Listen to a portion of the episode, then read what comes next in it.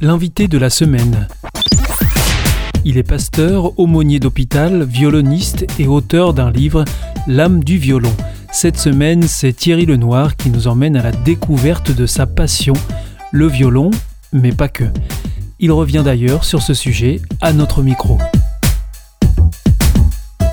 et en tout cas pour les anciens dont je me suis beaucoup inspiré tout au long de cet ouvrage, l'esthétique, la beauté, la vérité, euh, le juste, tout cela sont des, facettes d'une seule et même réalité. Le spirituel, le beau vont ensemble. Donc euh, je, ne pourrais même pas répondre à votre question en disant bah, c'est l'un qui m'a amené à l'autre. Euh, vous avez parlé de passion aussi. Ben oui, c'est une immense passion pour le vivant. le vivant avec un grand V qui est Dieu, le vivant qui est celui qui euh, et, puis tout cela au travers de cette approche de la beauté, la faculté de l'émerveillement, et, la musique est ce média privilégié pour approcher le divin au travers de la beauté. Vous parlez euh, de votre père, vous dédiez d'ailleurs cet ouvrage à, votre père. Mhm. Euh, visiblement, il a joué un rôle important dans cette passion. Oui, oui. bien sûr, il y a un immense héritage. Euh, la passion pour le divin, ben, mon père est également pasteur aussi, et, c'est vrai qu'il a pu partager et témoigner d'une foi vivante que, que j'ai accueillie. également violoniste aussi, et c'est vrai que, que ces moments de, musique où, où, finalement avec mon père nous n'avons pas beaucoup parlé euh, idéologie, concepts, euh, on a beaucoup communié ensemble et notamment au travers de la musique. Et, ce, violon a été pour moi un lien privilégié avec mon père et, avec le, le, le père qui est au-dessus. dans ce livre, mmh. qui est plutôt condensé, puisqu'il fait 70 pages, mmh, mmh. Euh, donc ça se lit plutôt rapidement, euh, alors on y trouve une richesse étonnante sur euh, si peu de pages. Vous donnez beaucoup d'informations, vous parlez de tradition, vous faites beaucoup de références, euh, vous reprenez des, beaucoup de symboles, vous faites des analogies, mhm. vous abordez aussi la question mystique.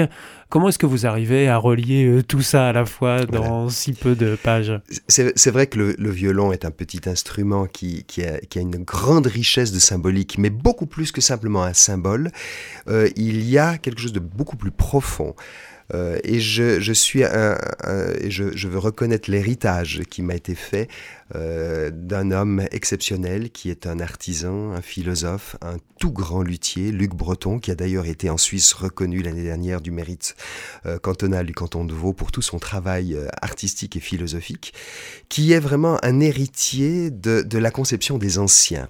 et tout au long de ce livre, je, je, je fais une grande référence à, à, la vision des anciens que je viens d'évoquer dans mon introduction, qui considérait l'esthétique, la beauté, comme étant euh, une facette d'une réalité euh, qui, est une réalité divine.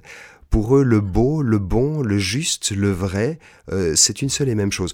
Aujourd'hui, on a une conception de l'esthétique qui a complètement changé, surtout au 19e siècle, euh, où on trouve qu'une chose est belle parce qu'elle nous plaît, parce que ça chatouille notre nombril, parce que ça chatouille notre tympan, et puis on dit voilà, c'est beau, ça me plaît, ça me fait du bien. C'est de l'émotion. Oui, on est dans, dans, une forme émotionnelle, absolument, et euh, surtout très recentré sur soi. Nous sommes le critère de la beauté. Alors que pour les anciens, la beauté, il y avait une exigence, et on retrouve ça même dans le texte de la Bible, dans, la Genèse, quand il est dit dans le récit de la Genèse, euh, Dieu crée les choses, le monde existe par sa parole, et tout cela, nous dit le texte, était bon ou beau, selon les traductions, parce qu'en hébreu, beau ou bon, c'est la même chose. Eh bien, c'était la conception des anciens. C'était l'invité de la semaine avec Thierry Lenoir, auteur du livre L'âme du violon paru aux éditions Cabedita.